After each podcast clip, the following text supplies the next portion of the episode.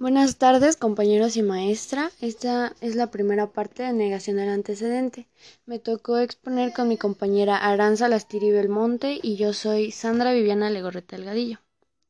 En lógica, la negación del antecedente es una falacia formal que se comete al razonar. Los argumentos de esta forma son inválidos, porque la verdad de las premisas no garantiza la verdad que la conclusión sea falsa. Por ejemplo, el siguiente argumento tiene la forma de una negación del antecedente. Si está nevando, entonces hace frío. No está nevando, por lo tanto no hace frío.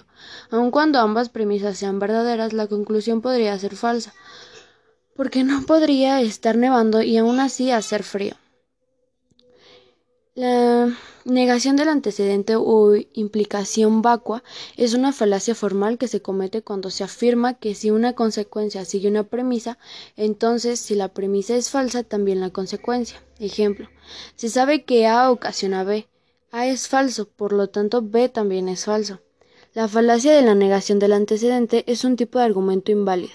En el esquema de la falacia, la negación del antecedente se niega al antecedente y se obtiene la negación del consecuente. Ejemplo.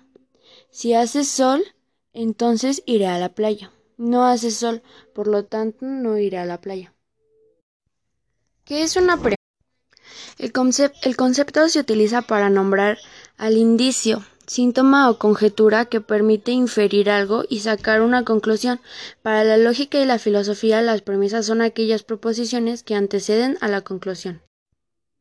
Ejemplo: los hombres son mortales o Sócrates es un hombre. ¿Qué es un argumento inválido? Si un argumento tiene todas sus premisas verdaderas y la conclusión falsa, el argumento es inválido. Ejemplo: mi amigo Manuel es calvo. Mi amigo Alfonso es calvo, por lo tanto todos mis amigos son calvos. Esto sería todo de mi parte. Ahora vamos con mi compañera Aranza.